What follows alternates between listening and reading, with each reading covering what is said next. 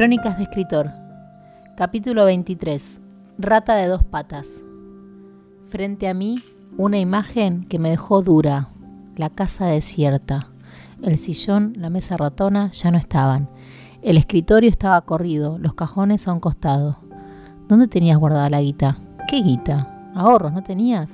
Un billete de 20 dólares y otro de 5 euros, contesté mientras atravesaba el living vacío. Vacío del todo no. En un costado había cajas embaladas. Entré a la habitación. La plata no me importaba. Mi única preocupación era la notebook, herramienta de trabajo y depositaria de todos mis tesoros. Estaba. Menos mal. Sorry, pero es invendible. Sobre la cama deshecha había ropa, zapatos, un alajero abierto y unas chucherías alrededor. De esto no falta nada. Ay sí, ay sí falta. La puta madre que me parió. A mí, a Lucas y la puta madre. Falta la cadenita de oro y la medalla. Empecé a llorar. No era la cadenita lo que dolía. Un huracán de sentimientos me invadió el pecho. Angustia, rabia, preguntas.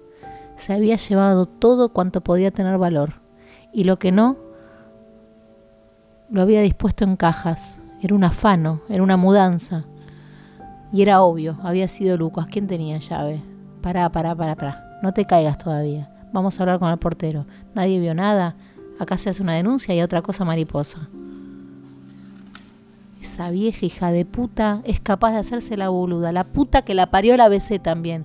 Calmate, escúchame. Me agarró de brazo, fría. No grites, no estalles. Si vas histérica como vas, estás perdida.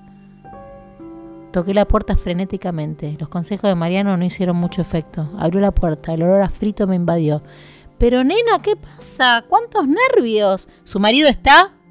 Fue de su madre. Buenas noches, ¿no? Buenas noches un carajo, Marta, me desvalijaron. ¿No se le ocurrió llamar a la policía? ¿Cómo decís? ¿Entrar al edificio? dijo sin poder evitar sonreír. No se haga la pelotuda, Marta, usted vio todo, usted ve todo, todo el tiempo, vieja chusma, vieja hija de puta. Empecé a levantar la voz, tartamudeaba, la bronca no me dejaba ni hablar. Ay, no, no, no, no. No voy a permitir que me hables así. Tu hermano jamás me hubiera levantado el tono de voz. Sos una maleducada, nena. ¿Qué no me vas a permitir, hija de puta? Dije cometiendo un error garrafal, es decir, empujándola por el hombro. Me está golpeando, auxilio, auxilio, que alguien me ayude. Empezó a gritar fuerte, sin poder borrarse la sonrisa. Mariano me atrajo hacia atrás y se puso entre las dos. Buenas noches, señora. Marta, por favor, disculpe a mi cliente. Soy el doctor Anzuategui. Dijo calmadamente estirando la mano al ABC. Esta se, se sonrojó y se sorprendió, y fiel a su estilo, no pudo más que alegrarse de estar frente a un letrado. ¿Usted vio cómo me habló, doctor? ¿Usted es un abogado? Imagino que una mujer tan delicada como usted podrá entender que la señorita está pasando por un mal momento, dijo en tono canchero. Este pelotudo se quiere levantar a la vieja, pensé.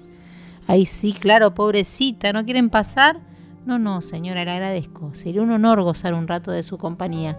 Pero estamos por ir a iniciar acciones legales. Imagínese que esto no es un robo común. Aquí hay daños morales, encubrimiento y cómplices. La vieja se tapó la boca. ¡Ah! exclamó. Para usted lo que quiera, doctor, usted lo que quiera, cuente conmigo, haría cualquier cosa por Lucianita. Nos alejamos. ¿Qué haces, boludo? ¿Es tu mejor amiga ahora esta vieja? Ay, no, nena, sos de madera. Estás en bolas. Si ella no declara, acá no pasó nada.